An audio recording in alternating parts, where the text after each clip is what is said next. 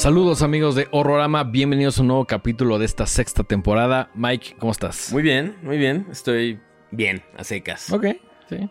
Ni más ni menos.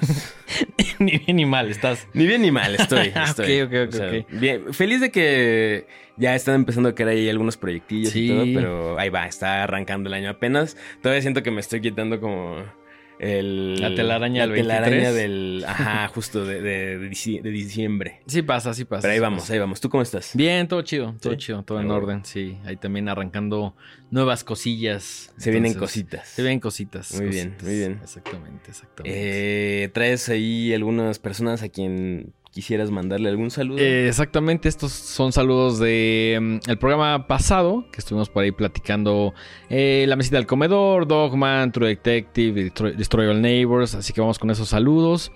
Eh, saludos a Tony Hernández Espejo, eh, a Pantalones Puebla, que ya la gente lo aclama, güey. Pantalones Puebla creo que llegó para quedarse. Un saludo grande a Pantalones Puebla. Que, güey, me metí a su perfil de YouTube Ajá. Y efectivamente vende pantalones en Qué Puebla, güey. chingón, güey. Ahí vi- tiene video, tiene reseñas de pantalones. Güey, no me he metido, pero Sí, ahora, sí, sí, que ahora tengo curiosidad de suscribirme a su canal. Además, me voy a suscribir en este instante porque tengo aquí el Y comentario. güey, tiene buen- una buena cantidad de seguidores, ¿eh? Sí, O bastante sea- respetable. Mira, en este momento tú puedes ver cómo le estoy dando suscribir. Muy ¿Está bien. suscrito? a Perfecto. Pantalones Puebla.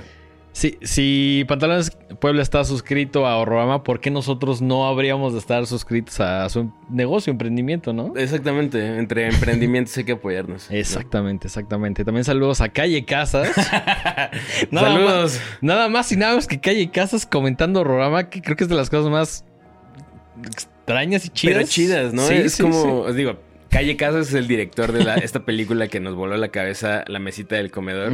Y pues le llegó por ahí nuestra, nuestra reseña y entró a comentar y pues está, Sí. está contento que hablemos de su película. Nos puso tal cual, estoy leyendo como viene en, en- en el comentario. Qué maravilla de crítica de la mesita del comedor. Gracias por aconsejarla a vuestra gente y gracias por avisar de los spoilers. Vayan a verla. Sí. Eh, eh, pónganse muy al tiro si por ahí la cachan en el cine, Va a estar al menos hasta el 25 de enero en la Cineteca. pues van como van. Yo me la aventé dos veces Maravilloso. y muy buena experiencia ambas. También saludos a Ana Laura, a Isa Bliss, a Luis Grizzly, a Luis Leal, a Rainy Day Wolf, a mi compadre Eduardo Strange, a Alice Chapa, a Matildo, a Tadeo Guevara y a Gael es Genial. Yo quiero mandar un saludo más Adelante. a la familia Ledesma. Ah, claro, sí, obvio. Que por ahí nos preguntaron, nos dijeron, ¿qué pasó con la familia Ledesma? No, la pues- familia Ledesma vive en nuestro corazón. Eh, exactamente. Eh, Ese es el lugar donde vive la familia Ledesma. Ah, vive en otros lados, pero... también, también, pero pero, también en nuestro corazón. definitivamente en nuestro corazón. Y, aunque no siempre les mandemos saludos, quiero que, que sepan que, que- que siempre estamos agradecidos por todo lo que nos han brindado. Siempre, Sí, siempre. el, la el apoyo de la familia Ledesma es, Es- es- Puedo decir in- también incondicional. Incondicional. Incondicional. sí, sí, más, incondicional que la incondicional. Me encanta ese momento, no vamos a hacer el mismo chiste, güey. Este. Hoy traemos varias cosillas. Varias cosillas. Es- no es un programa especial, no, no es una, una de estas retrospectivas amplias que solemos hacer eh, de algunos de nuestros directores favoritos. Pero eh, el- la, la película ahorita que más está sonando, pues en, en México, y digo en México porque Estados Unidos ya tiene un rato que se estrenó. Sí, estrenó en diciembre. Sí, entonces ya mucha gente ya la vio por allá, muchas personas ya nos aguantaron y la bajaron. Nosotros tuvimos chance de asistir a la premier gracias a que no, tuvieron el, el buen gusto de invitarnos eh, nuestros amigos de, de la agencia DRP. Eh, esta película la, la trae Disney, entonces, bueno, pues gracias a la gente que hizo que eso fuera posible, que pudiéramos verla antes que estuviera ya en todas las salas. Y estamos hablando nada más y nada menos que de Poor Things, eh, Pobres Criaturas, como le pusieron acá. Así es. Una película de Yorgos Lántimos, este director griego que poco a poco se ha ido ganando un eh, pues un estatus como uno de los directores más propositivos, más innovadores y creo que ha ido amasando un un grupo de seguidores cada vez más, más consistente y más grande. Sí. ¿Cuál, cuál fue tu, primer acercamiento al cine de Yorgos Lantimos? Mm, si no me equivoco, fue The Lobster. Posteriormente fui al cine. The Lobster la vi, creo que en alguna plataforma. Después la vi en mi casa. Y mm, posteriormente fui al cine a ver, antes de que existiera Horrorama, fui a ver eh, The Favorite. Ok. Ajá, así fue como un poquito le entré. Este, después vi Poor Things, después vi Killing of a Sacred Deer y creo que me faltan como cuatro o tres. Te falta Alps y te falta Dogtooth, Dogtooth, Quinodontas. Eh, yo conocí el, cine de, de Lantimos hace varios años. No estoy muy seguro de cómo llegué a él porque la película es de 2009. Ok. Entonces yo siento que me la pudo haber recomendado alguien de la universidad. Puede ser, ¿eh? Pero no me acuerdo bien cómo llegué. Sin embargo, lo que sí recuerdo es que la vi en casa de mis papás. O sea, que tenía yo o un VHS o un DVD, ¿Ah, no me acuerdo. Y la vi en casa de mis papás. No sé si la renté o me la prestaron o qué, pero la vi en, mi casa. Ok. Eh, y desde que vi Quinodontas, que es el título en griego de esta película, de esta su primer película, eh, en inglés es Dogtooth o Canino en español, eh, me enganchó, me enganchó muy cañón y he sido un fiel seguidor de la carrera de, de Yorgos Lantimos, he visto todas sus películas y es por esta razón que eh, estaba muy emocionado por eh, ver la nueva película eh, de Poor Things. Creo que la filmografía que tiene y la popularidad que ha ido alcanzando en los últimos años, como que ya hacen que cuando salga Poor Things, por el cast y por varios motivos, el hype esté por las nubes, ¿no? Sí, sí, sí, sí, sí. Creo que eh, ya es de estos directores que se tardan un tiempo en sacar sus películas. O sea, no son de estos que cada dos años hay película nueva. Sí, no, no. Se tardan en, armar sus proyectos y cada vez que saca algo nuevo, pues uno, o, yo por lo menos, y te digo, varias de las personas que seguimos su, trabajo, como que estamos muy al pendientes porque entrega tras entrega, pues creo que sí ha consolidado una carrera muy interesante y digna de, de prestarle atención. O al menos se siente como cine de autor, ¿no? O sea... Es absolutamente cine de autor, ¿no? O sea, cuando decimos esto, nos referimos como a estas personas que persiguen una visión artística muy por encima de los intereses de algún estudio o, hacer películas por encargo, ¿no? Son eh, directores, cineastas que, están muy comprometidos con su propia eh, perspectiva con, y, y, que se muchas veces a quizá a expensas de, representar una gran ganancia en el box office, prefieren salir con un proyecto que, que satisfaga sus, sus inquietudes como mente creativa. Claro, y que además sí se puede notar que tiene como cierto estilo, ciertas temáticas. Hay, hay una búsqueda, si bien cada película es diferente, sí hay algunas cosas que se pueden relacionar o cosas que son constantes en el cine de, de Yorgos, ¿no? Pues creo que sí, creo que tiene... Son, son películas que requieren... Eh, un cierto nivel de análisis un poquito más profundo. O sea, toca temáticas ¿por qué no decirlo extrañas? Pero siempre como enraizadas en cosas muy relacionables, ¿no? Claro. Por ejemplo, eh, tú cuando, cuando viste The Lobster, la langosta, pues es esencialmente una historia de amor, ¿no? Sí, claro. Y, de depresión y de, pues, cómo encontrar conexiones con otras personas en el mundo moderno, ¿no? O sea, por ahí decían que era como hair para, para la generación más artsy, ¿no? Sí, tiene muchos temas, creo que eso es uno de los principales. Y también creo que otra constante dentro de la carrera de Yorgos es como esta relación entre el humano y el animal, ¿no? Sí, sí, sí, sí, sí. También creo que hay, hay, como ciertos eh, puntos que, conectan sus películas, ¿no?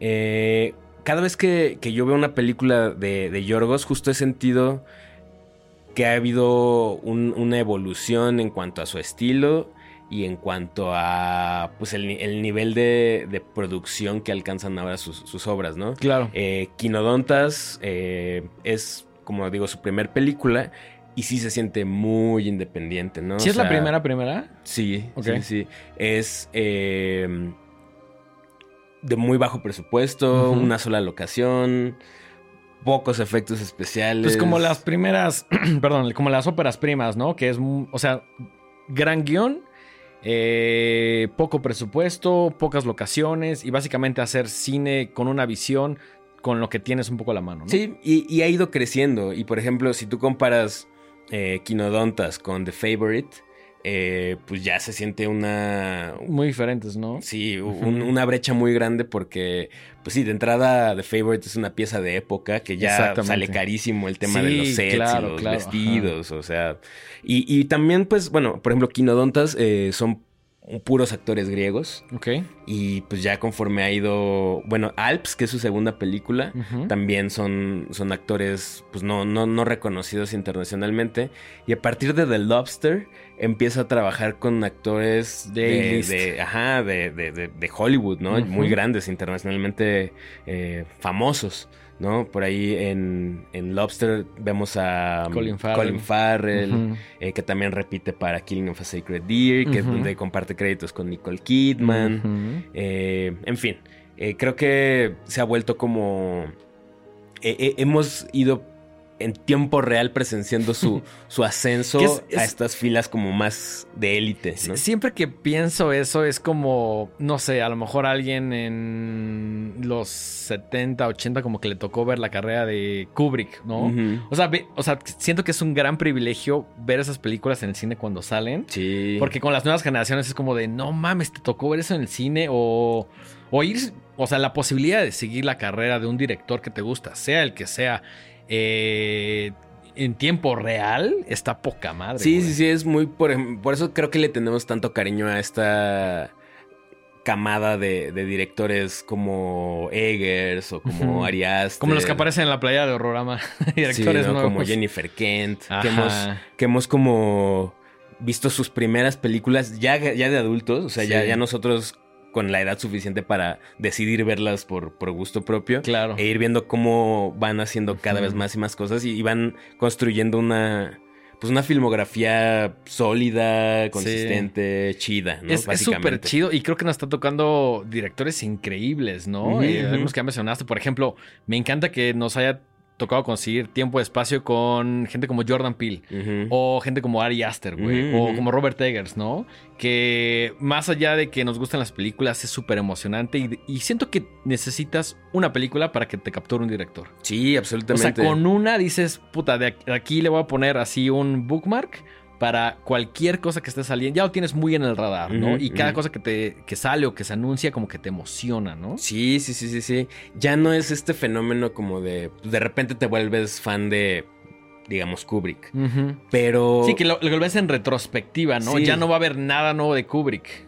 Es eh, de entrada, ya no va a haber nada nuevo de Kubrick. Ajá. O por ejemplo, Scorsese, ¿no? Todavía estamos Claro. viendo películas nuevas de Scorsese. Siento que estamos viendo la última etapa, es- o sea, Absolutamente. Ojalá pues ya es un y- señor muy grande. todavía nos quedan muchas películas, pero por diferentes razones ya se siente como la última parte de una filmografía bastante extensa. Muy extensa y que obviamente cuando uno la, la conoce, la empieza a revisitar es porque ya son clásicos, ¿no? O sea, lo Ya más probable es que ajá. uno le haya entrado a estos cineastas porque se volvieron películas clásicas, ¿no? Yo no, recuerdo cuál fue la primera película de Scorsese que vi, pero tal vez fue Taxi Driver o algo así, ¿no? Puede ser algo así, sobre todo como en esta etapa que generalmente te platico como en la prepa, que llega un momento donde dices, quiero ver todas esas películas que he escuchado, que he visto en un póster o que me han recomendado. Siento que todos tenemos una etapa que te empieza a clavar realmente con el cine y es ah, justo hacer retrospectivas, que nunca dejas de hacerlas, ¿no? Conforme conoces nuevos directores, es como de, ay, güey, ahora quiero ver toda la filmografía de este güey porque me gustó esta película. Entonces, pero como mencionas, casi todo es una retrospectiva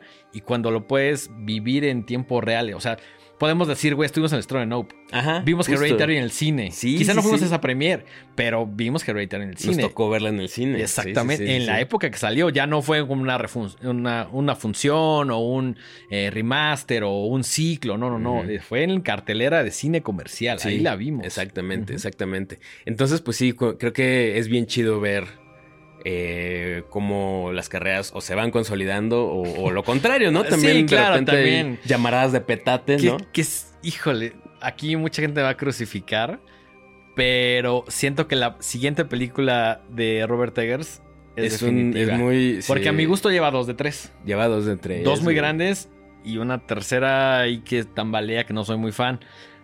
Falta el Nosferatu. Que, Que tú ya de entrada ya estás entrando con, con así, voy, fi- con voy 50-50. recelo. Voy 50-50 porque sí me, me sacó mucho de Ana Norman, güey. Sí, Pero considerando que él mismo como que no quedó tan satisfecho y por varios factores, quiero pensar que fue un tropezoncito y que el hombre se va a saber levantar. Y quiero que Nosferatu, a pesar de que no considero que necesite un remake, me da muchísima curiosidad. sí, sí, sí, sí. Y al mismo tiempo, pues, digo, son humanos, ¿no? O Sí, claro, no. Si la caga tres veces más, vamos Sí. a ver su cuarta película. Claro, y- claro. O sea, ¿sabes? no significa que no la vaya a ver. Significa que voy con un poco más de cautela que como fui a ver Lighthouse, ¿no? Que decías, ay, cabrón, pues ya tiene una Witch, güey. Lo siguiente va a estar igual o más chingón. Y ¿no? le pegó. Sí, le sí. salió. Ajá. Igual, fuimos a ver Norman, hypeadísimo. Sabíamos que era una película más grande, diferente, pero al final del día íbamos como con esta expectativa de decir, tiene dos grandes películas, ¿por qué esta tendría que estar chida? Y siento que no estuvo a la expectativa que nosotros estábamos acostumbrados, considerando lo primero que vimos. Sí, sí, sí, sí. Pero pues bueno, el, el chiste es eh, estar ahí al pendiente de, de los de los nuevos proyectos de, de estas personas que, que disfrutamos su trabajo y, y, pues disfrutar que estamos siendo parte de sus Vivos. historias, ¿no? Pues sí, sí. Como diría Joe Stromer, no se olviden que están vivos, camaradas. Exactamente, exactamente. Ya sea con el cine, el arte, lo que ustedes quieran, pero no se olviden que están vivos. Palabras de Joe Stromer. Palabras de Joe Stromer. El día de hoy, como comentaba Mike, no es especial, no es una retrospectiva de, de Yorgos, pero sí vamos a platicar algunas películas que nos gustan mucho de él y posteriormente pasaremos a Poor Things. Sí. ¿Ese es el orden? ¿Te late? Me late, me Venga. late. Venga, venga. Eh, pues bueno, creo que lo ideal sería justo empezar con Quinodontas, ¿no? Eh, una película de 2009, eh, escrita por Etimis Filipou y dirigida por Yorgos Lántimos. Eh, no tiene caso que mencione al cast porque son puros actores griegos que, Que no son lo más popular del mundo. No, ni son lo más popular, ni siquiera sé si los voy a pronunciar bien. Es que también es un pedo, güey. Sí. Y, y para mí fue, como bien mencioné hace rato, pues la puerta de entrada a- al mundo de Yorgos Lántimos. Y debo decir que, que causó un, un fuerte impacto en mí. Lo O sea- sé, porque si ustedes se meten, son un poco chismosos. Se meten a Letterbox de Mike, está entre tus cuatro películas, no sé si favoritas, pero que pusiste en tu Letterbox. Sí, sí, y no la he querido quitar de ahí. Y, y de hecho, o sea, esta es la segunda o tercera vez que la veo desde que la vi por primera vez, ¿no? O sea, no, no son películas. Yo, yo no tengo el hábito de hacer muchos rewatches de mis películas favoritas. A mí me gusta, en la medida de lo posible, dejar que se me olviden un poco y cuando la vuelvo a ver, volverme a sorprender o lo que sea. Eh, eso es muy personal. Sí, Venga, claro. Al contrario, por ejemplo. Yo, yo soy, yo soy el güey que una vez que la que tengo acceso a ella este, en alguna plataforma o algo así, la veo como dos, tres veces y luego ya es como pasa eso, pero ya me la aventé dos, tres, ya, ya, ya la, ya la agoté, por Ujú. decirlo. Pero por ejemplo, Ajá. ¿cuántas veces has visto Gremlins? Puta, no sé, la veo mínimamente cuatro o cinco veces al año. Mínimo. Ajá, mínimo. Y yo ¿Cuántas veces has visto Ghostbusters? Menos de las que creerías. Sí. Sí. tal- Bueno, es que entiendo ese efecto que es muy chido, que es como, quiero que se me olviden algunas cosas para que cuando la vuelvas a ver digas, ah, no mames, no me acordaba de esto y que, no sé si como una ilusión, bueno, no es una ilusión falsa, te está aportando nuevas cosas. Cada vez que ves una película, dependiendo de la edad que tienes, el contexto, etcétera, etcétera. Decir te algo va- super cursi. Dale, dale. Es dale. como, como tener un amigo que. Que no ves tan seguido, pero cada vez que lo ves dices, ah, ya me acordé por qué eras mi amigo, güey", Y, ¿sabes? y sabes qué es lo más chido de esas relaciones o de esos amigos, que puede pasar N cantidad de tiempo y no hay pedo. Si no se hablan, no se mensajean. Pero cuando se ven es como si no hubiera pasado un día. Creo que ahora ya nos vemos mucho más seguido. Nos vemos alrededor de dos, tres veces a la semana más o menos. Pero también había lapsos donde no nos vemos tanto y no era como de, güey, ¿por qué no se... No, era como... Como si hubiéramos puesto pausa al Nintendo y de pronto le das otra vez start. Sí, sí, sí. Te sí, quedaste en el cual. mismo lugar, güey. Sí, sí, sí, sí. Entonces, bueno, realmente yo no había visto, no he visto tantas veces eh, Quinodontas, pero para, para hacer este programa la, la revisité porque no la tenía tan fresca y volverla a ver me volvió a generar las mismas cosas que, que la primera vez, Que, ¿no? que creo que es muy complicado, ¿no? A, a veces creo que cuando ves una película eh, hay películas que honestamente funcionan una vez y ya. Ah, y, sí. y funcionan muy bien y ya una vez que las vuelves a ver, quizá ya no te causa lo mismo o ya le encuentras ciertos detallitos, estás enfocado en otras cosas. Pero también hay películas que conforme las vas viendo más y más veces te enamoras más o incluso puede causar un efecto más fuerte, más poderoso en, en- en- en- estas como revisitas. Sí, sí, sí, sí. O que simplemente te, te vuelven a provocar un sentimiento que no necesariamente puedes expresar en palabras, pero que te, te maravilla, ¿no? Esa es la Y- y a- magia y a del mí, cine, Y a mí Quinodontas me maravilla. Qué chingón. Eh, Quinodontas es una historia muy sencilla eh, y muy extraña también. Es en, en esta película que está completamente habla- hablada en griego, lo cual también le agrega un cierto factor ahí interesante, ¿no? Siempre intenten ver las películas en su idioma original. Sí, sí, sí, sí. Vemos como hay una familia compuesta de la mamá, el papá y tres hijos. Tres hijos que son jóvenes adultos. Rondarán arriba de los 18 años. O sea, no, no, no son chavitos, no son adolescentes, Pero todavía no son adultos. pero no son adultos adultos. Ok. Y ellos viven recluidos en una casa, en una casa bastante bonita, eh, eh, acomodada. Eh, no sabemos exactamente en dónde, intuyo que es alguna ciudad de, de Grecia, pero está como en las afueras. Entonces, alrededor de la casa solamente ves montañas y, y árboles y de repente los aviones que pasan, ¿no? Eh, estos niños llevan toda su vida recluidos y los papás los tratan bien. O sea, están bien alimentados, están bien educados, eh, se preocupan porque hagan ejercicio.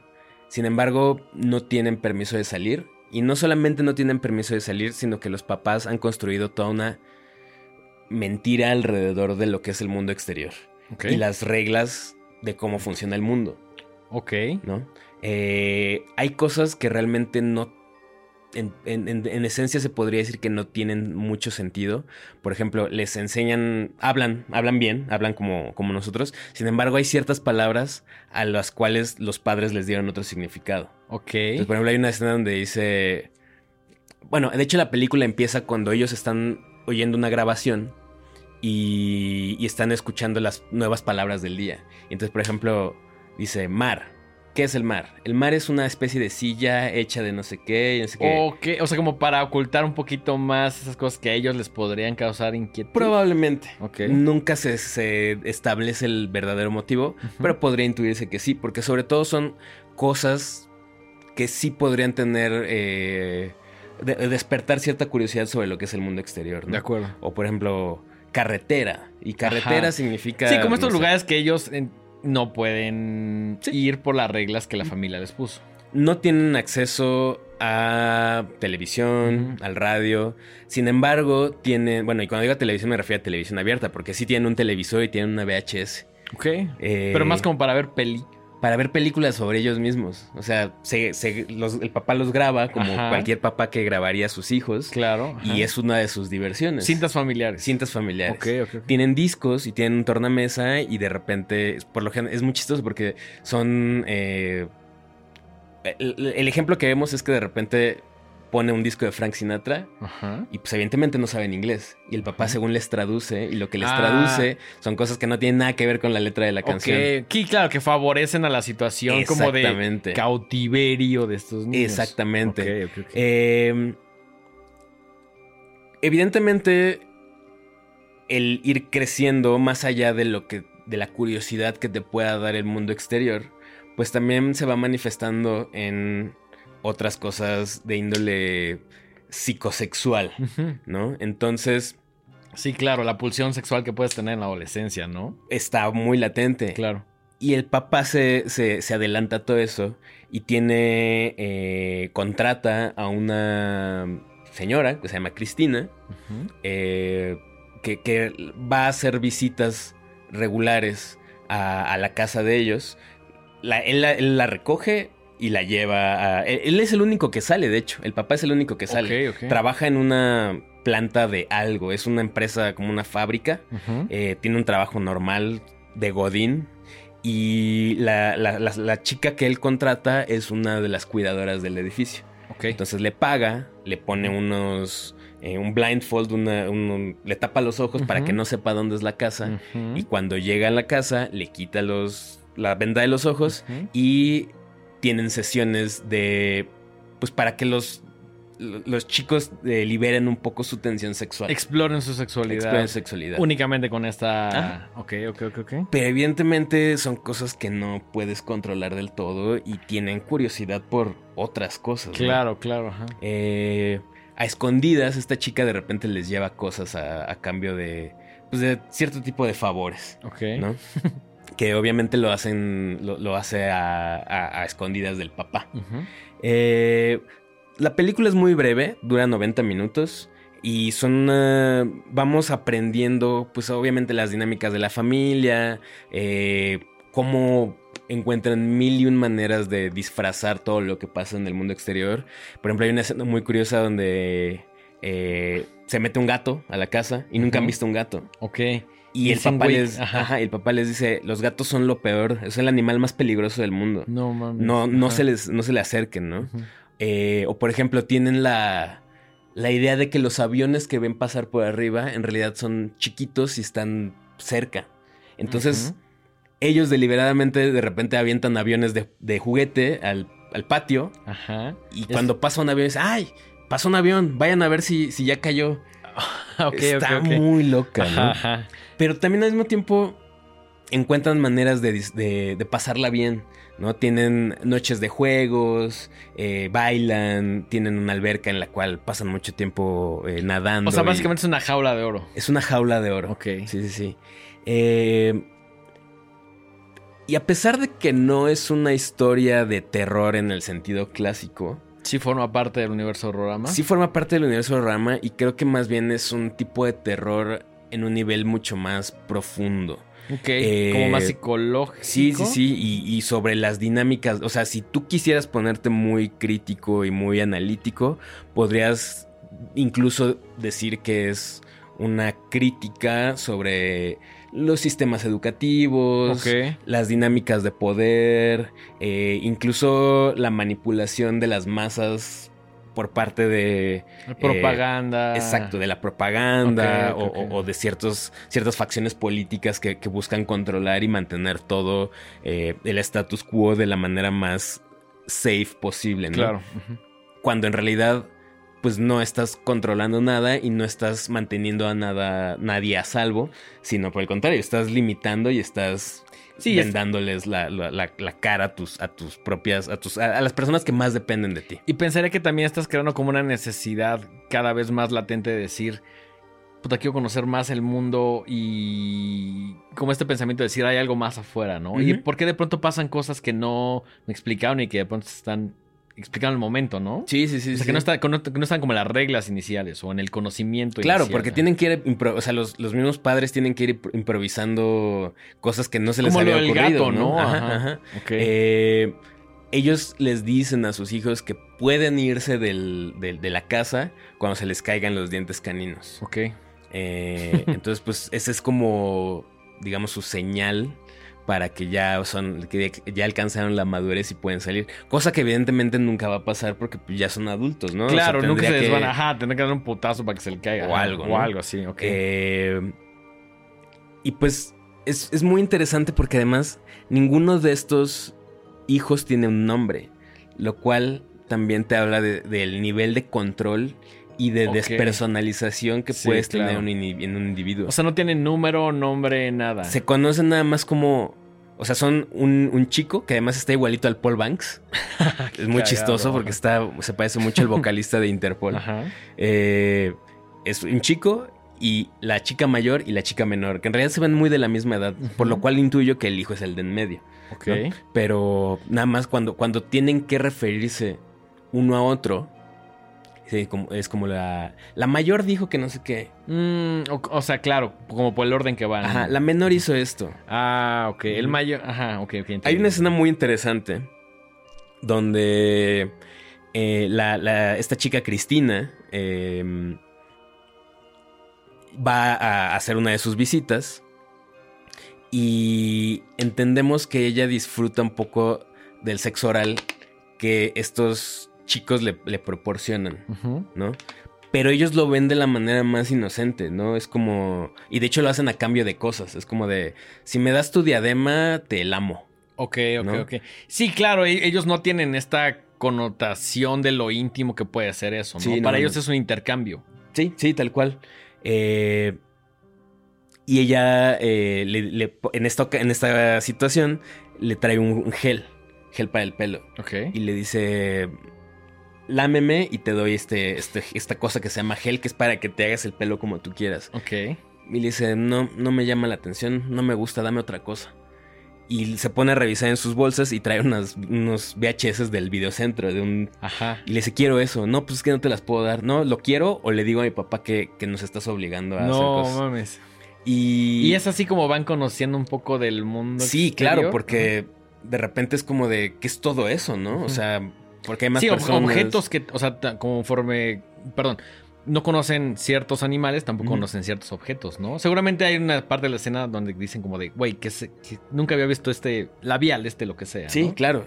Y una cosa bien interesante, a lo que iba con esto de los nombres, es que una de las películas que ve es Rocky, una de las Rockies. Qué chingón. Y otra película, quién sabe cuál sea, pero uno de los personajes se llama Bruce. Y entonces la chica mayor le dice a la chica menor, quiero que me empieces a decir Bruce. Ok. Quiere, o sea, quiere un nombre. Claro, claro, ajá. Y, y en- y hacen una dinámica donde le dice, bueno, yo me voy a ir para, o sea, voy a caminar para acá y cuando tú me digas Bruce, yo voy a voltear.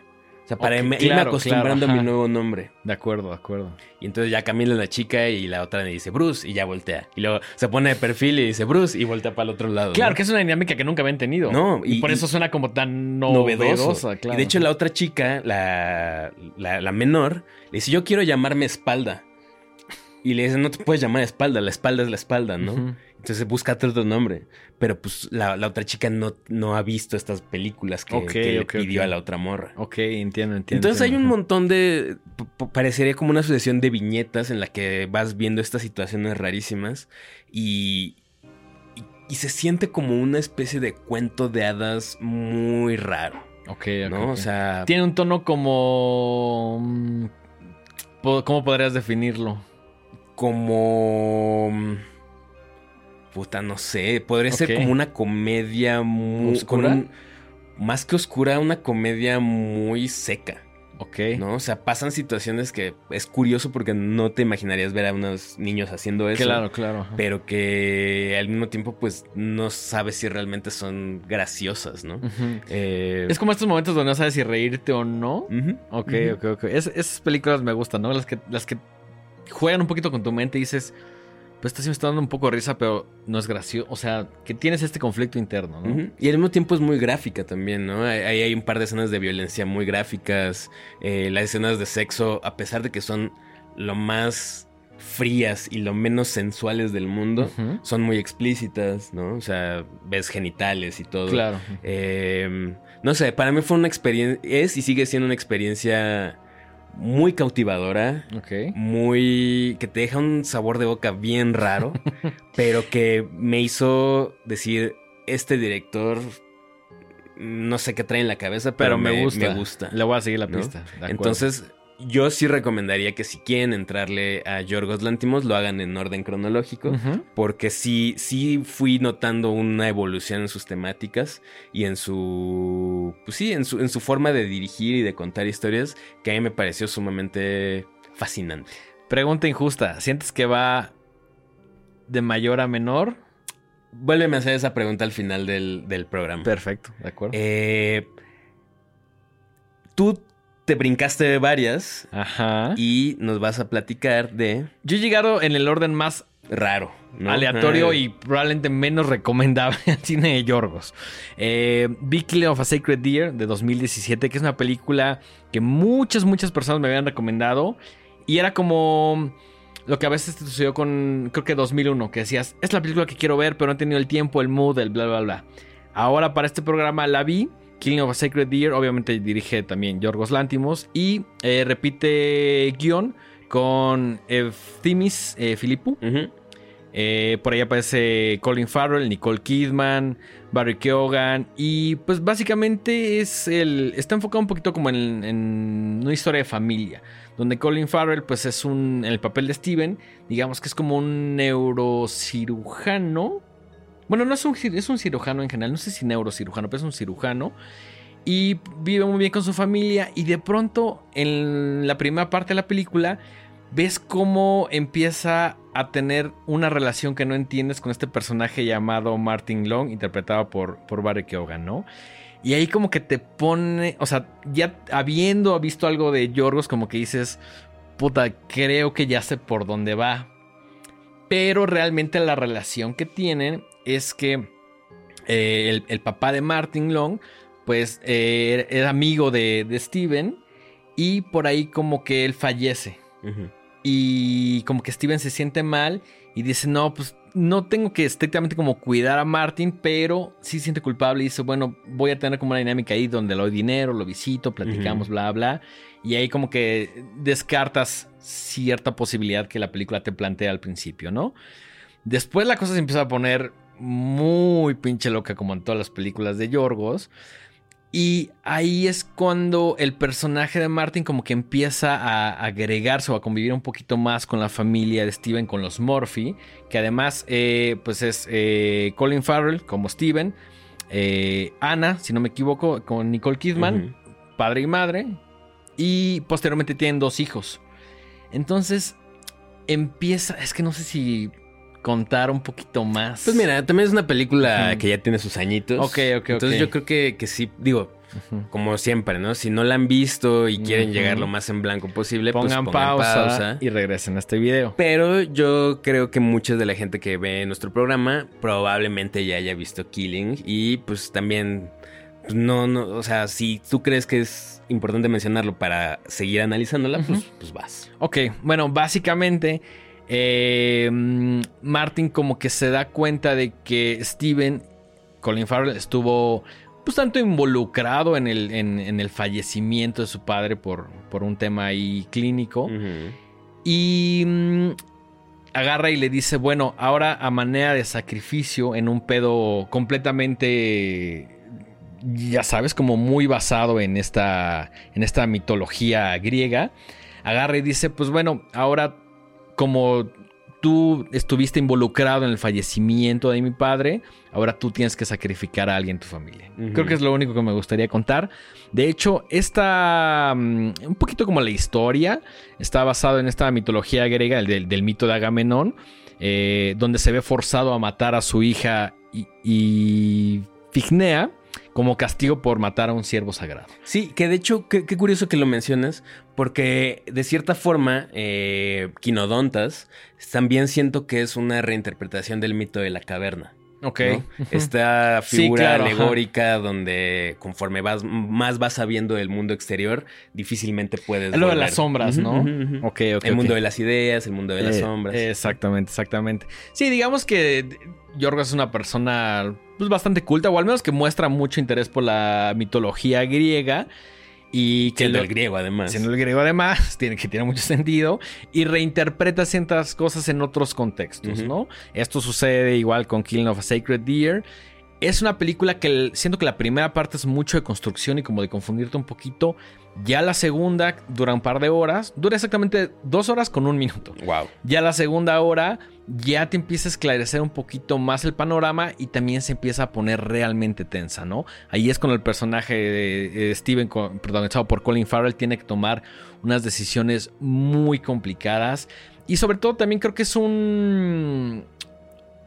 Tiene temáticas y es un constante cuestionamiento de lo correcto o lo incorrecto. También por ahí tiene que ver un poquito con la culpa, eh, con el tema de la moralidad, obviamente con el sacrificio, como el título lo dice.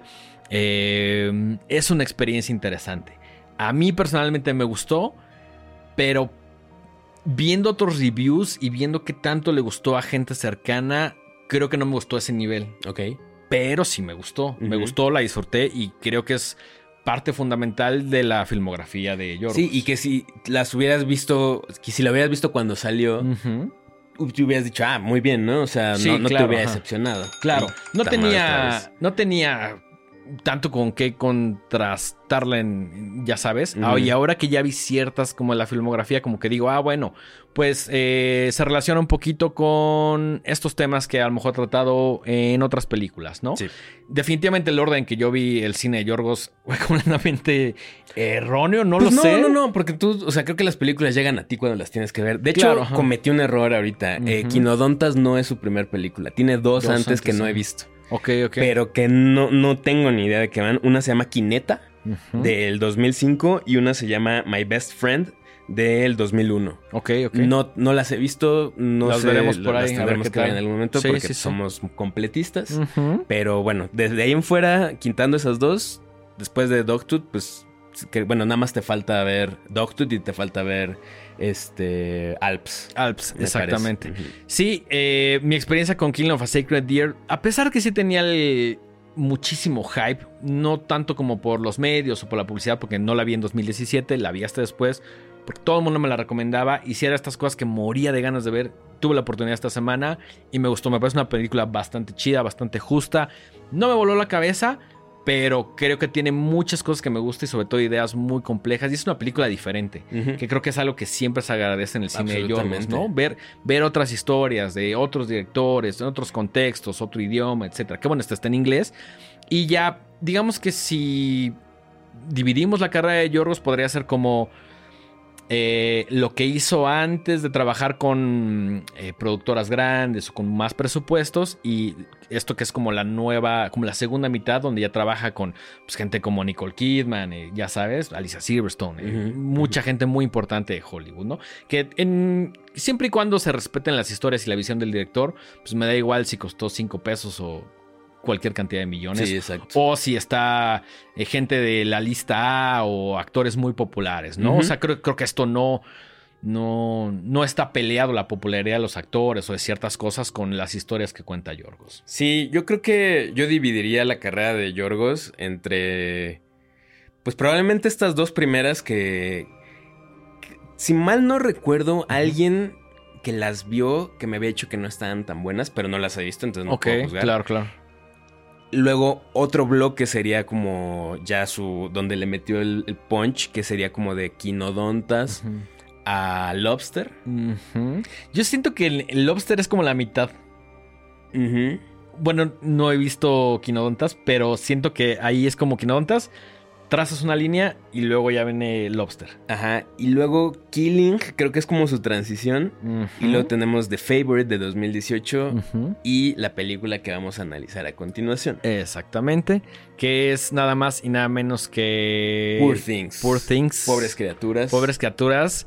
eh, traída por Disney, por la gente de eh, Fox Searchlight, que en general tienen cosas que nos gustan muchísimo. Y que siento que desde el año pasado, por trailers, por imágenes, por pósters, se creó un hype. Puta, pero. Muy grande. Me, atrevo a decir desmedido. Yo estaba muy emocionado. Yo, Yo o sea, también. Era, era, era una película que nos, que nos surgía ver. Que Sí, ya estábamos sí, sí, así sí. de, güey, ya queremos ver esto. Veíamos que en Estados Unidos ya se había estrenado. Quemaban las. ajá, Sí, completamente. las habas por verla. Grandes críticas. eh, a la gente de Estados Unidos le gustó mucho. eh, sí, la- o sea, Si ustedes entran a estos sitios de. como IMDB o el mismo Letterboxd, tiene calificaciones por arriba del Sí, promedio. del promedio, ¿no? muy, por arriba del promedio. También eh, recuerdo que por ahí eh, esta chica que conocimos en la fiesta de Netflix, Ale Box, por ahí también subió, subió su reseña, porque ella, si no me equivoco, vive en Canadá y tuvo la oportunidad de verla antes que nosotros y quedó completamente satisfecha y como era como de, oh, quiero ver la reseña, pero no, pero, Pero, pero, no. dice que le gustó, pero ya no quiero ver nada más. Yo no, quise investigar más porque era de esas películas que justo por mi nivel de fanatismo y por mi nivel de emoción dije, no, no, no, quiero llegar así lo más, Más en lo blanco. más en blanco que, Que se también era complicado porque había mucha información alrededor. Yo lo que sabía, había visto el póster, había visto el tráiler, que es una cosa loquísima que luego lo dices, no mames, quiero ver esto. Y también sabía que tenía que ver un poco con el mito de Frankenstein. Yo ni sabía eso. De hecho, me mantuve muy safe Ajá. Hasta que Milena me dijo, ah, sí, sobre Frankenstein. Yo decía, ah, verga, no quería saber. es que ese tipo de cosas pasan completamente es sin imposible. querer. No, Sí, claro, y además es- yo había logrado esquivar las balas, pero pues ya estaba ahí la información, ¿no? Claro, era claro. ningún secreto ni era ningún sí, plot ajá. twist. Una Eh, palabra te puede ya dar. Cierta. O sea, si lees Frankenstein, ya dices como, ah, bueno. Ajá, o sea. ajá. Bueno. Eh, esta, esta película, a diferencia de otras, tiene un guion de Tony McNamara y está basada en la novela de un vato llamado Alastair Gray. Ujú. Que- que eso, eso quiero que se lo queden muy en la mente porque tengo algo que decir al respecto. Novela de 1992. Ujú, ujú, ujú. Eso todavía más relevante. Eh, está protagonizada por Emma Stone, eh, William Dafoe, Mark Ruffalo y Rami Youssef. ¿no? Eh, William Dafoe eh, en un papel increíble, ¿no? Me, me creía si te dijera que Willem Dafoe fue mi actor favorito. en Sí, película? absolutamente. Yo también yo, ¿no? O sea, William Dafoe sinónimo de calidad. Sí, sí, sí. Eh, y además trae un trabajo de maquillaje increíble, ¿no? que por ahí tengo algunos, algunos datillos que me ver. gustaría. Por favor. Sí. Eh, cuatro horas de maquillaje. Cuatro horas de maquillaje del, todo el tiempo que estuvo preparándose y dos para quitárselo. Wow. O sea, realmente fue un compromiso mamón y se ve mucho, obviamente práctica. Entonces se ve poca madre, güey. Sí, creo que es de las cosas más valiosas. No solo el personaje y cómo se ve William Dafoe, sino eh, en general cómo se ve la película. Es, toda es bellísima, toda es hermosa, güey. Muy, muy exagerada, muy lo que sea. Pero es un eye candy brutal. y continuo, ¿no? Sí, sí, sí, sí, sí. También es una película que, dicho por Yorgos, quería tener como este look muy, muy clásico de Hollywood. Entonces, todos son sets, güey. Ok. Todos son sets, lo cual también es una cosa loquísima porque ves unas cosas impresionantes. eh, va, la, la historia va sucediendo en diferentes eh, países de Europa, que también está poca madre. Y el diseño de producción está en punto. También es una cosa increíble. Eh, el pelo negro de la protagonista de Emma Stone, con- conocemos como Bella Baxter, realmente no iba a ser completamente negro. Por ahí tuvieron como una confusión y le dieron como un tinte que no era y se le quedó y dijeron, pues Bueno. funciona, se ve chingón. Que además se le ve una matota. ¿Cuánto crees que medía la mata? Eh, sobre todo en el, al final se ve como suelta, ¿no? Sí, pues no sé, pues, sí, le llega como a, a las piernas, no sé. Eran 121 centímetros de extensiones, güey. Sí. Es un chingo, es un chingo. También es la primera película donde Yorgos no trabaja con música que ya existe, donde contrata a alguien para que haga el score. Entonces eso también es importante porque es un elemento fundamental en la película. Eh, mm, tuvo 8 minutos de aplauso en el Festival de Venecia, güey. Que, Que es de lo- los, de los, de los grandes, ¿no? O sea, Ajá, sí, de los sí, sí. festivales O sea, más importantes. Venecia. Berlín. Exactamente, exactamente. Que a mí es, haciendo un paréntesis, esta idea de ver cuánto tiempo habló la gente me parece Es una ridiculez. ridículo, es una completa ridículo. ridiculez. O sea, pero como que y me diga como, güey, estuvo chida, es como, pues, ajá, sí, güey. pero ajá. les mama así como Oh, ocho minutos de aplauso. Sí, Bueno, es como, o sea, Ok. pero a ver, me puedo empezar a alguien con un comentario diciendo como, acabó. Ajá, Es como- seguramente. Seguro ya lo hacen, güey. Claro, Tenemos claro, que cronometrar cuántos la- minutos de La industria tiene cosas absurdas. Pero bueno, ese es otro punto. Y es la primera adaptación de una novela de, en la que trabaja Yorgos Lanthimos. Ok.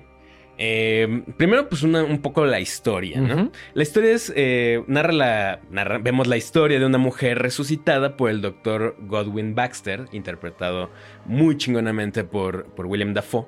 Eh, y pues la idea es que básicamente este doctor Baxter pone el cerebro de un bebé nonato que, que estaba dentro del cuerpo de, de, De Bella. de Bella. Ujú. eh, rescata el cuerpo y sacan el- el- el- al bebé y sustituyen el bebé, el cerebro de, de- de esta mujer adulta por el cerebro del bebé que traía dentro de sí mismo. Exactamente. Importante decir que este doctor interpretado por William Dafoe, que se le conoce como God, eh, God, la, la abreviatura de Godwin, que también es un juego interesante ahí de palabras, ¿no? Sí, como, muy, como muy, el creador, ¿no? Muy a propósito. Encuentra el cuerpo de una vela que en ese momento no se llama vela, que se, que se suicida y que se avienta al- de un puente, ¿no? Sí. Entonces se dan cuenta que está embarazada y hace todo este procedimiento que ya eh, comentaste. Y siempre se le ve a William Dafoe, a, a Godwin Baxter, como, como un person, o sea, como en la comunidad científica es como, no mames, este güey es Muy una eminencia muy cabrona. sí, sí, sí. Hace como estas operaciones que no sé si todavía sucedan, donde hay como güey, como un pequeño estadio. Ajá. Y hay güeyes así como. Supongo que son métodos más tradicionales de aprender medicina. No tengo ni idea de cómo funciona eso. Pero pues es como esta escena de los Simpsons donde están viendo la operación. el, el doctor ¿no? Riviera. Exacto, de, es- primero quitamos esta Exactamente, cosa. la cosa se atoró en mi reloj, güey. Es lo mismo. Entonces, sí es una persona muy respetada, pero también hay alumnos o gente de la comunidad científica que dice: Este güey es muy cabrón, pero también este güey está Está loco. O sea, Es- sus métodos son muy poco convencionales muy y poco- muy experimentales. muy experimentales y también te explican por qué él es así, Claro, ¿no? claro, claro. Eh, y lo que vemos a continuación es, eh, nos presentan al personaje de, de Bella, que es como, como el doctor Baxter la, la nombra. Y es un bebé, se comporta como un bebé. Eh, sin embargo, empieza a, a notar que conforme pasa el tiempo, va progresando eh, su nivel intelectual. Y Sus habilidades. Sí, porque empieza tal cual, como un poco torpe, ¿no? Se, se le ve. Se le ve, pues sí, como un recién nacido, como un- un bebé. un bebé ajá. atrapado en un cuerpo adulto. Básicamente, ¿no? ajá. Y entonces desarrolla conciencia y comienza un viaje hacia su madurez física y psicológica eh, mientras va recorriendo el mundo, ¿no? O sea, obviamente pasan gran- otras cosas. A grandes rasgos. Sí, la sí, película dura dos horas veinte. O sea, pasan un chingo de cosas. Esto es solo como los primeros media hora. Sí, sí, sí, tal cual. Eh, y vamos viendo como su, su viaje personal hacia la madurez y hacia pues, un despertar eh, ideológico, sexual, eh, intelectual, eh, de la mano de un montón de personajes que va conociendo a lo largo de su historia Exactamente. y a lo largo del mundo, ¿no? Por ahí de repente se escapa con el que será su amante por mucho tiempo, eh, interpretado por Mark Ruffalo, que es un, es un abogado libertino y, y Es- es- completamente hedonista. Es como un douchebag. sí, sí, pero le gusta el buen vivir. Claro, es- está es- como muy entregado a los placeres del cuerpo. Completamente honesta, ¿no? Y, y él es como su primer paso hacia, hacia una libertad. ¿no? Hacia salirse de esta zona de confort, de esta burbuja en la cual vive, que es la casa del doctor Baxter. Ajá, que en algún momento como que el doctor le dice como de, güey, no puedes salir, bla, bla. Y en algún momento dice, bueno, quizá ya es momento de que te deje libre y conozcas el mundo, ¿no? Pues se más ve bien muy... se escapa. Sí, se ve muy seducida y, por, por, por el personaje de Mark Ruffalo, que de pronto la empieza a llevar a vivir aventuras y es, es tal cual vela descubriendo el mundo, ¿no? Después de vivir y también en una jaula de oro, empieza a descubrir cómo es el mundo, empieza a viajar, empieza a conocer los placeres de diferente tipo y, y esa es una parte que me gusta mucho porque o sea, ves una mujer adulta pero completamente inocente como diciendo, ah, esto es la comida, esto es el sexo, esto es una fiesta, esto es... Y es muy raro y hasta cierto punto emocionante ver cómo ella, de cosas que a nosotros nos parecerían cotidianas, ella empieza como a maravillarse y a, y a tratar también de entenderlas, ¿no? Como decir, ¿por qué esta dinámica es así o por qué hacemos estas cosas? Pero siempre se le siente como, al menos en la primera mitad de la película, como muy inocente. Sí, y es muy interesante ver cómo una persona que está, que ha crecido completamente alejada de lo, de las convenciones sociales, de repente tiene que entrar de lleno a, a un mundo para el cual no está preparado. Que pero ya está avanzando, sí, ¿no? sí, que sí, ya lleva cierto ritmo y ella está como tratando de... de, de alcanzarlo. ¿no? Exactamente. Eh, es muy curioso que lo menciones porque siento que de, de una u otra forma es como... Qui- Quinodontas trata el mismo tema. Es lo que estaba pensando ahora que ya me explicaste que va así. Dije, y ahí regresamos al tema de que un director trata ciertas temáticas o repite ciertos aspectos que a lo mejor a él le interesan. Y Poor Things es esas ideas, pero maximizadas. Sí, es como una explosión así Ajá, de o todo. Es así y Poor. Things es gigantesca, inmensa, ¿no? inmensa, inmensa, inmensa. Eh, la película tiene una duración de 2 horas 21, o sea, es una película bastante, bastante larga. 141 minutos. Y, y tiene un tono de comedia bastante fino y bastante, me atrevería a decir que, que sí de cierto nivel intelectual. O sea, son chistes, no son chistes de pastelazo, son chistes muy, eh, muy enfocados como en diálogos muy inteligentes, ¿no? Es un, un, intercambio de, de pues sí, de diálogos eh, donde un, personaje dice algo y el otro le responde de una manera muy creativa. Entonces vemos muchas situaciones así. Eh, eh, entonces no es una típica comedia, ¿no? O sea, no, más bien, más, no es una comedia de un humor simplón.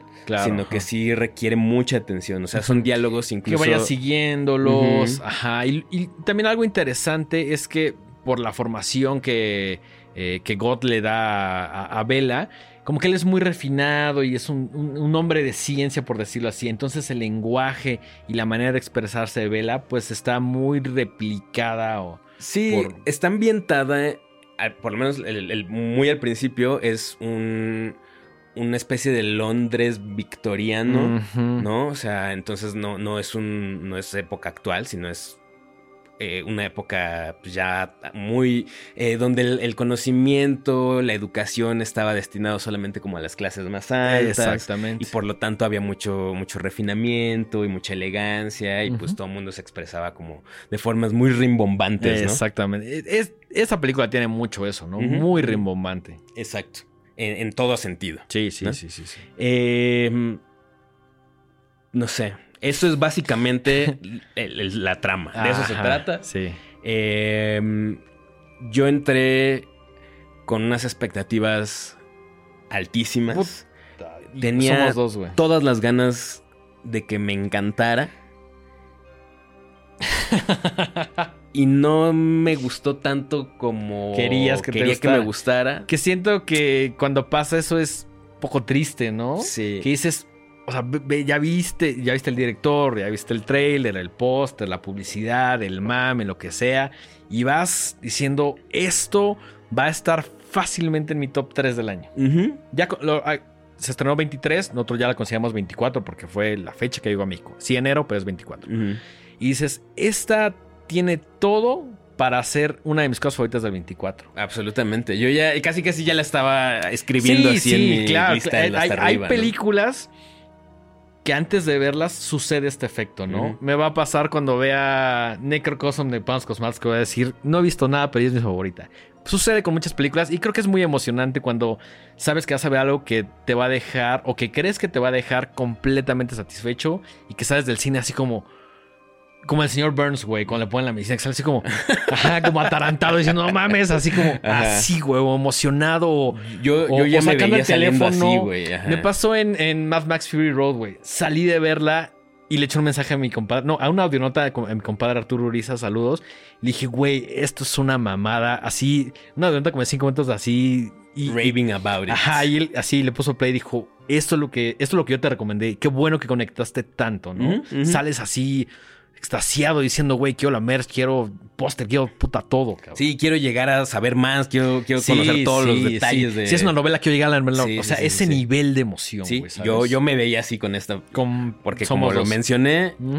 Soy muy fan de este, de este señor y dije, puta, ya, me va, me va a encantar, me va a fascinar. Lo, das un poco por hecho. Sí, lo das un poco por hecho y pues no sé, no sé si decir que, que tal vez fue error mío en, hacerme expectativas tan altas. Ahora, a mm. continuación vamos a, decir qué es lo que me gustó y qué es lo que no me gustó. Acá, que eh, antes de continuar, y, ya vamos a entrar un poquito en spoilers. Entonces, si no lo han visto, está en cartelera en este momento que ustedes estén viendo Va a durar un rato. Va a durar un rato porque pues, es una producción grande y hay mucho hype, etcétera.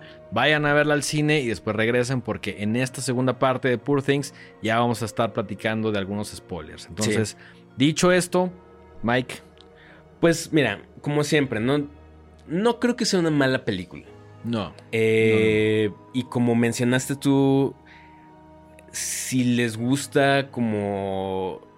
Si quieren maravillarse por eh, sets super fastuosos, eh, unos, un diseño de producción brutal, brutal preciosista, con vestuarios eh, sumamente llamativos. Colores, colores, paisajes. Eh, todo tiene un, tono. Si bien mencioné era como de esta época victoriana, al mismo tiempo como que le subieron al, al- al volumen de fantasía. Todo Muy se ve fantástico, ajá. muy improbable, ¿no? Pasan cosas que evidentemente son imposibles en el mundo real. Digo, de entrada tienes que creerte el plot, ¿no? Claro. Que, que, que puedes ser capaz de, de sacar un bebé y poner, hacer un trasplante de Claro, cerebro de eso. dentro ya de te va... Dentro de tienes que permitirte entrar a este universo. Exacto. Y dejar que te lleve con cosas que algunas son viables y otras no tanto, pero que todo tiene sentido en ese universo que Yorgos crea. Sí, y es, es una invitación sumamente cautivadora, ¿no? Y es eh, muy seductor, ¿no? Eh, la dirección de arte es de las cosas más chidas que, que- que he visto. Es una locura. Es una locura. Que, que fíjate que me gusta que eh, por momentos te ponen como cosas muy tradicionales de lugares como Londres, París, etcétera, pero también que juegan mucho con esta fantasía que comentas, ¿no? Que de pronto hay como algunos elementos que dices, eso, lo- lo- los paisajes que no se sienten reales y como que esté jugando y que esté un poco como en el limbo, es una de las cosas que me encanta de la película. Sí, sí, sí. La fotografía es hermosa. Sí, es, es un eye candy prácticamente toda la película, ¿no? Sí, sí, sí. Toda la, la primera. Bueno, como una tercera parte del principio es en blanco y negro. Que también le, le da ahí como un, un feeling diferente. Ajá. Y a partir de ciertos eh, momentos pasa algo que de repente ya te, te introduce al color y entonces también es un cambio ahí como, como en lo que estás viendo. O sea, visualmente no, no se van a decepcionar en lo absoluto. No, es, marav- Es maravilloso. maravilloso, ¿no? maravilloso, maravilloso. Eh, mi problema empieza... El problema es todo lo demás. Pues, y ni siquiera todo. O sea, yo Ah, estaba. estoy exagerando, sí, estoy sí, sí. Yo, yo, yo, em- yo empecé a verla. Me planteaban, me planteé en este mundo con estas situaciones y dije, ok, va, me late, me, me gusta hacia dónde está yendo esto. Eh, vemos la evolución del personaje. Vemos justo estos, estos momentos muy eh, charming, ¿no? Muy, muy lindos donde ajá. vas viendo cómo ella va descubriendo el mundo. Es como ver a una niña crecer, ¿no? Ajá. Ahora con un cuerpo de adulta siendo Emma Stone. Ujú, Además, ¿no? Eh, y eso es muy bonito. Cuando entra el personaje de Mark Ruffalo, eh, empieza a notarse un cambio en el tono y se vuelve algo mucho más adulto porque evidentemente el sexo es una parte fundamental para la historia en esta película. Y en general me atrevo a decir que también de Yorgos, ¿no? Es una temática recurrente. Sí, aunque en lo personal yo siento que Yorgos siempre lo ha abordado de la manera más bizarra posible. También. ¿no? O sea, su, su, su approach con la sexualidad siempre ha sido como muy poco convencional, De acuerdo. ¿no? O sea, más allá de ser eh, sensual o ser eh, cautivador, puede ser Incómodo. completamente bizarro o incómodo o frío o clínico. Sí, de- ¿no? dependiendo del tono que la película le, le quiera dar, ¿no? El, el tono del sexo en The Lobster es muy diferente al tono que tiene en Poor Things. Eh, y para mí después de la segunda, tercera parte, o sea, si la dimos en tres partes, las dos terceras primeras, las primeras, Dos partes. ajá, Ajá. me gustan. Sí. Para mí, a partir del- de lo que sería el tercer acto, Ajá.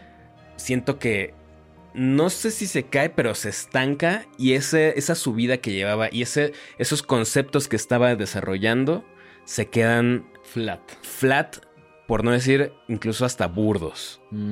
O, como yo lo diría, repetitivos. También se pone muy repetitiva. De repente, ciertas cosas que ya había explorado, de las cuales ya había hablado eh, profundamente en, alguna, en algún momento, los empieza a tocar otra vez, y otra vez, y otra vez. ¿Sabes qué me parece muy repetitivo y hasta cierto punto innecesario?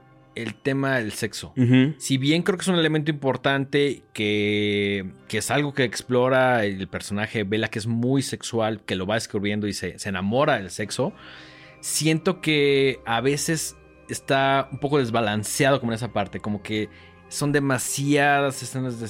no, más que, ya- más que las escenas, siento que hay una parte de la película donde está como muy enfocada el sexo, cuando siento que la película tenía más áreas de oportunidad. Y fíjate, si hubiera decidido enfocarse solo al sexo, me hubiera gustado que tocara matices del sexo. O que, o que se fuera full al sexo, ¿sabes? Sí, y con todo lo que eso conlleva. O sea, no podemos dejar de. O sea, no podemos olvidar que es el descubrimiento y es el despertar sexual de una persona. Sin embargo, de repente creo que empieza a entrar en esos terrenos y se queda en, una cosa muy superficial. Sí. Eh, y su viaje, este viaje que ella tiene hacia su liberación, tanto física, sexual, ideológica, de repente se siente vacío.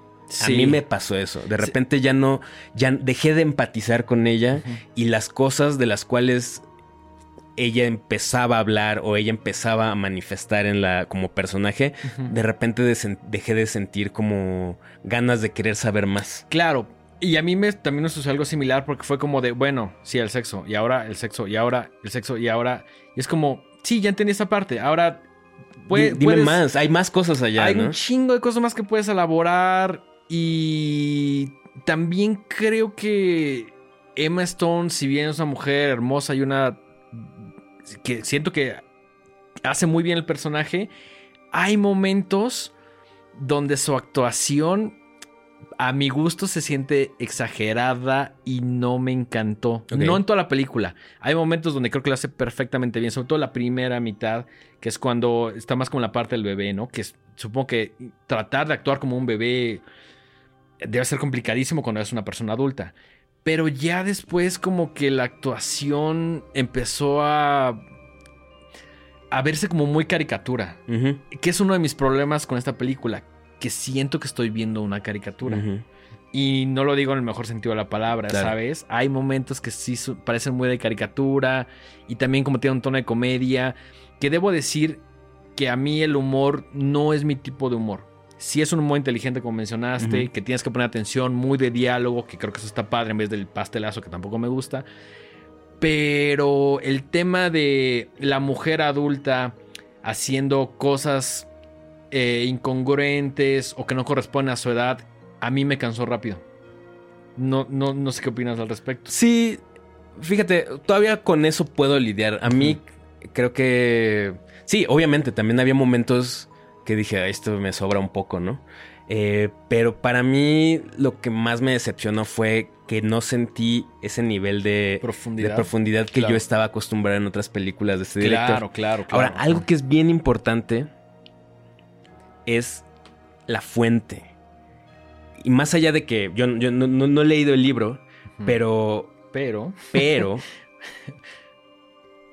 siento que cuando para un autor lo más empoderante que puede hacer una mujer es liberarse sexualmente, hay lo que se le conoce como la, la, la male gaze, ¿no? Como la mirada masculina. Claro, claro. Y se nota mucho. Siento que hay un montón de cosas. Mira, yo, esto no es una clase de feminismo porque no, no somos las personas. Ya tendremos el programa en marzo donde mujeres van a hablar, de, lo que ellas De la mirada femenina. exactamente. Pero también siento que se nota mucho que lo escribió un vato. Un vato en los noventas. Mira, voy a decir algo que está mal, güey. Si pensara equivocadamente y maliciosamente diría que este es un pretexto para ver a Emma Stone cogiendo un chingo en la pantalla. No, me, no se me hace tan descabellado y creo que eso le resta profundidad a la película porque entonces se vuelve algo, o sea, incluso si el sexo se vuelve algo, algo, tan importante para su personaje, cuando lo ves cada 10 minutos, pierde pierde ese punch. Se vuelve repetitivo, sea la temática y que sea. Y ese eso le quita lo místico y le quita lo, lo, interesante, ¿no? Y se vuelve justo un acto repetitivo y un acto de solamente ver desnuda a Emma Stone cogiendo, ¿no? Que además... No Jamás pensé que iba a decir esto, pero eso cansa, Sí, sí, sí, sí. se, pues se vuelve como de, ah, otra vez, ¿no? O sea, ya ni siquiera lo estás esperando con con ansia, curiosidad. con curiosidad, y es como, ah, otra vez, ¿no? Sí, sí, o sea. Eh, Ahora, por ejemplo, siento que muchas de las cosas que van pasando son muy fortuitas. De repente el personaje de Bella quiere una cosa y lo consigue. Y quiere una cosa y lo consigue. Y no hay nunca como un arco donde veas eh, que está como que se está enfrentando a dificultades. Simplemente el personaje, además de que se va volviendo más inteligente, de un momento a otro ya es casi casi un genio. Sí, claro, ¿no? Y, y, ese viaje se siente, ni es lo suficientemente sutil para que de repente digas como, ah, vimos la evolución del personaje, ni tan drástico como para que te llame la atención y digas, wow, ¿qué pasó aquí, no? Simplemente de un segundo a otro, o bueno, en, en, en, muy poco tiempo ya vemos que el personaje de Bella eh, ya, no, ya no ves esta onda de maravillarse con el mundo, sino que de repente ya también es casi casi. Que hay como lo convencional, ¿no? Y, y, a partir de ahí, como que dice, bueno, sé cómo solucionar estos temas, ya no me estaba maravillando tanto. Y sí, de pronto, como mencionas rápidamente, toma un tono como el que tiene eh, su creador, God, ¿no? Y de pronto ya tiene como ese nivel casi casi intelectual y... Y no lo vemos. Y, es un brinco, es un brinco muy rápido, muy... Muy abrupto, te digo, muy burdo. Sí, sí, sí, completamente. Eh, y para mí ese tema de que, pues justo, la, mejor manera que el autor encontró para decir que, es una mujer independiente y liberada, que se, sea volverse prostituta no sé. Mm, siento y se nota que siento que está muy evidente que lo escribió un güey en los noventas. también siento que hay una parte que, considero igual interesante. Que es cuando ella empieza. Y, creo que esto sí tiene un tono más feminista. Y no lo digo a manera de queja, al contrario. Creo que es un elemento mucho en la película. Cuando todos quieren poseerla. La quieren poseer en el prostíbulo. La quiere poseer la gente que tiene más de lana. Ya sabes, como que como que le empiezan a tratar como un objeto y me gusta mucho cuando ella empieza a darse cuenta de esto y dice, no, yo puedo ser una mujer libre, independiente, bla, bla, bla, bla. Eso está muy padre y me hubiera gustado que lo exploraran un poquito más que otras cosas, ¿no? Sí, y me hubiera gustado que hubiera como, o sea, que, que esto no me lo dijera, no me lo contara un güey. Siento que, que hay un tema ahí medio extraño en, en la fuente. Ahora, yo no leí el libro, estuve platicando con nuestro compadre Peli de la semana saliendo de la película. El buen Jesús. Y, me dice que hay muchas cosas que, que, que, que Yorgos agregó. Claro, eh, y por ejemplo, eh, hay un personaje que yo creo que era muy interesante y que está sumamente desperdiciado, que es una chica afrodescendiente que conoce en un prostíbulo en París. Claro. Eh, en el cual ella trabaja. Eh, que trae unas ideas como sobre el comunismo y el socialismo muy interesantes. Esas ideas, esas ideas políticas creo que están por encima Como que las toca dos segundos y... y... también me hubiera gustado conocer la perspectiva política que se le puede dar a la película y a los personajes. Ese personaje no está en el libro y aquí está. Se me hizo muy interesante y está sumamente desperdiciado. Sí, claro, claro. Eh, no sé. No sé, no sé. Em, ¿Qué más? ¿Qué más? Algo, más iba yo a decir. Eh, por ejemplo, otra cosa que no puedo quitarme también de la mente es que todo sale muy bien. Y digo, aquí a lo mejor ya, ya soy yo mamando demasiado. Pero no podemos también quitarnos la idea de que el personaje de Emma Stone mucho de lo que consigues porque es una mujer blanca guapísima. Claro, claro. Y, y, es, muy, es muy claro en la película, ¿no? Todos los hombres quieren con ella, todos las quieren cortejar, todos las quieren poseer, todos. Y gran parte de eso es por su belleza, claramente al principio o la primera mitad, no por sus capacidades intelectuales o por su carisma o por otras cosas, ¿no? Creo que también tiene una onda ahí como medio de Lolita, como de ya sabes, de es una mujer inocente. Es, una mujer inocente. Es una, es niña en el cuerpo de una mujer. Es una, ajá, o sea, si te pones muy estricto, eso está medio fucked up, ¿sabes? Sí, sí, y todo este hombre como muy depredador es como, ah, hay un, puedo, puedo ser ventajoso con esto, ¿no? Fíjate que no, si bien creo que Emma Stone lo hace bien durante buena parte de la película, también, como te platicaba, hay momentos que no me ha encantado la actuación porque siente muy caricaturesca. Pero no me gusta que esta reinterpretación o, que, los ciertos elementos que utiliza de Frankenstein sea una mujer tan hermosa, ¿sabes? Me hubiera gustado que fuera un personaje un poquito más como Godwin, ¿no? Que se ve como medio reconstruido, medio... O sea, el personaje de Godwin tiene más que ver físicamente con el monstruo de Frankenstein que con eh, que, la misma eh, Emma Stone, el personaje de Bella Baxter, ¿no? Sí, sí, sí. También que estuviera tan bonito, o sea, Ah, me, hace pensar cosas que a lo mejor son completamente erróneas, como que Emma Stone dijo, güey, necesito una película donde me vea poca más. O sea, ya sabes, estoy casi seguro de que no, pero me hace pensar en ello. Sí. Ahora, ya a nivel también personal, hay un par de elementos que siento que que, insultan un poquito mi inteligencia. Hay una parte donde eh, uno, de los personajes secundarios, eh, interpretado por eh, Rami Youssef, le dice, Vela, es tu cuerpo, es tu decisión. Evidentemente es su cuerpo y es su decisión, pero güey, siento que es como lo más burdo que pudieron haber hecho para dar un mensaje muy chido. O sea, lo dicen de una manera tan superficial y tan, pendeja. Tan, tan obvia. Tan obvia. Que digo, verga, algo que pudo haber sido neta una buena película con una perspectiva de, del género femenino muy chingón, se ve como algo que unos vatos no entendieron sobre el feminismo y lo están plasmando de la manera más simplona posible. Estoy de acuerdo. Y es como de digo, verga, no, o sea, en pleno 2024 claro que es un mensaje importante. No estoy diciendo que el mensaje no sea importante, sino que es como de. Neta, me lo vas a decir de esta manera tan chafa. o sea. A, mí me parece que la. O sea, lo dice así. así lo menciona. no lo estoy inventando. Es la línea, vayan a verla, lo dice tal cual. A mí me parece que la película tiene muchas buenas ideas que no, que no están bien desarrolladas. O que se quedan a la mitad. O que se vuelven burdas, o simplonas, o repetitivas, o ya sabes. Entonces. En cuanto a ideas, creo que están ahí, pero no se desarrollan bien. Y eso me cuesta trabajo, porque en otras películas de Yorgos hay un énfasis especial en, desarrollar esas ideas, ¿no? Mayor o menor medida, las, están, las ideas están ahí y se desarrollan. En esta, las ideas pueden ser un pretexto para ponerte una película que se ve hermosa y que ves a Stone y, y, ya, y muy fantasiosa y muy bonita. Están underdeveloped, están mal desarrollados. Sí creo que esto es forma encima de fondo. Absolutamente. Es... y lo digo con tristeza. Sí, sí, yo también.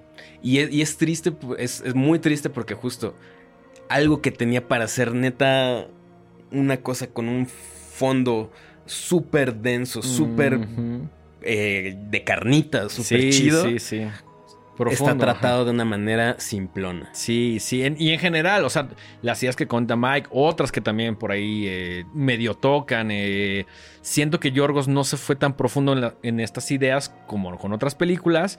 Y que sí se dejó llevar un poquito más como por, ay, vean esto y vean Stone y ya vieron a William Dafoe que cabrón actúa y primero blanco y negro y los, los sets y la chingada. Y todo eso queda en, primer plano y en segundo plano o en tercer plano quedan muchas ideas que están poca madre, pero que se quedan ahí en el horizonte, ¿no? Sí, sí. Eh, muero por ver la sección de comentarios. Eh, a su este, madre. Este video. a su madre. Es una película poca madre. Fíjate que. o sea, sí, o sea, cualquier película que ustedes, nosotros veamos, va a conectar diferente porque todos somos personas diferentes. Claro, claro. es importante decirlo. Yo sí he visto que hay gente no solo muy emocionada, sino que también ya la vio y que le gustó mucho y, se vale. Y estoy completamente ok con eso, ¿no? Claro, claro. No voy a tratar. Si a mí me gustó esto, no voy a decirte, no, ¿por qué te gusta? No, a ver, no, pues güey, que te gustó esta poca madre. Encontraste ciertos valores de la película que cumplieron tus expectativas y te dieron cierta satisfacción. Esta poca madre, nosotros queríamos que la película hiciera eso con nosotros no lo hizo. Sí, yo no conecté. No, salí tan maravillado como quería salir. no sé, no sé. Es, como, como cuando te comes una. Un, platillo que se ve súper chingón, pero te lo acabas y dices, ah, pues no estaba tan bueno. Es como cuando vas al restaurante y ves la carta y dices, güey, este Ándale, se ve mamón. Eso está todavía mejor. Y llega y dices, si es el mismo platillo, porque Como que en la foto se veía. Quitas así la foto de la carta y dices, pues sí es. Es el efecto Big Mac, güey. Lo ves en la pantalla o el mostrador y dices, güey, qué chingón, pinche product short poca madre. Ya te lo dan y está como comprimida y, y, además no te va a nutrir. Y además no te va a nutrir. Entonces, al menos yo siento que sucede esto con esta película, pero. Estoy seguro que allá afuera hay muchos entusiastas que dijeron esto es lo que quería ver, ¿no? Y está bien. Y, también creo que si es tu primer película de Yorgos, hay un mundo que explorar y me encantaría que alguien vea Poor Things y diga, me encantó, es mi película favorita, ahora quiero ver más del director y con mucha suerte se enamoran más de otras películas. O no, no sé con mucha suerte, pero van a descubrir cosas a mi gusto un poquito más profundas en cuanto a temática. Sí, no sé, siento que igual mucha gente puede decir, no, no, no, yo vi primero Poor Things y luego vi otras y ya se sienten bien chafas.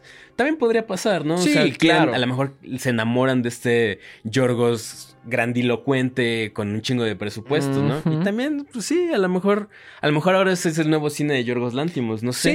Sí, Y, está bien, pues muy sí, su pedo, ¿no? Pues es, él- son sus películas. sí, nosotros no nos las vemos.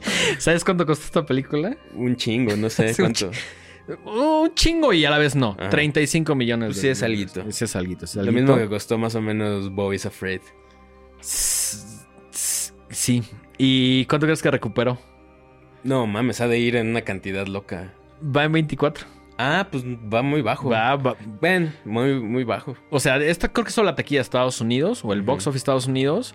Y no siento que vaya a alcanzar, no siento que vayan a recuperar. Pero es que es muy de nicho, ¿no? Es muy de nicho o y la película también es muy ex- extraña, ¿no? Quizá nosotros porque nos gustan las cosas más clavadas, fantasiosas, sci-fi, horror, obviamente, etcétera, y estamos acostumbrados, pero si yo le enseñara el tráiler a mi mamá me diría, no sé si se me antoja esta madre, se ve muy loca, ¿no? A lo mejor es el objetivo principal, como se ve muy loca, no me es tan atractiva, pero pues ya dependerá de cada quien, ¿no? Pues sí. Pues eso, amigos. Vayan a ver Poor Things. Sí, lo- yo honestamente sí diría, vayan a verla Sí. y háganse su propio juicio. Sí, y Que a mí no me haya volado la cabeza es otra cosa. Exacto. Pero la película, siento que hay muchas cosas interesantes. Sí, sí, sí, sí. Eh, pues creo que así ya también nos excedimos un montón. Denguito, tus redes sociales y las redes sociales de este programa. Estoy en todos lados como arroba el dengue, ahí en Instagram, en X, en TikTok y en Letterboxd. Y las redes de este programa los encuentran en todos lados como arroba los horrorama. Eh, lo que más usamos es Instagram y pueden escuchar este programa en todas las plataformas de audio y ver nuestras lindas caras en YouTube. Sí, Mike. por favor suscríbanse, compártanlo. Ujú. Eh, envíenselo, a- como diría nuestro amigo personal eh, Calle Casas, a, a sus amigos y a sus enemigos. Exactamente. Y a mí me encuentran en Instagram como Mike-Sandoval- en Letterboxd como arroba Mike Sandoval y en X como arroba Miguel Sandoval.